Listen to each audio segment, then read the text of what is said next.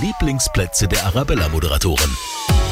Endspurt, letzter Ferientag heute in München und der Region.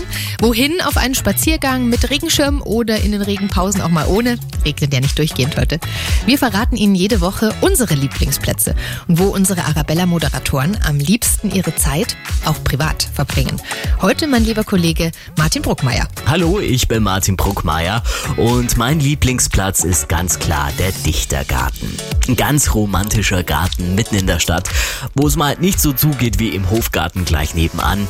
Einfach nur ganz viel Ruhe und entspannen vom Alltag. Nirgendwo sonst geht es echt besser als im Dichtergarten. Was ich da auch ganz besonders schön finde, der Dichtergarten ist noch wahnsinnig naturbelassen.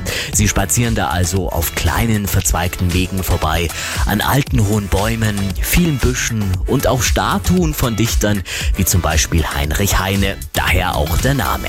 Also wenn Sie unbedingt mal abschalten wollen vom Alltag und das mitten in der Stadt, dann schauen Sie unbedingt mal im Dichtergarten vorbei.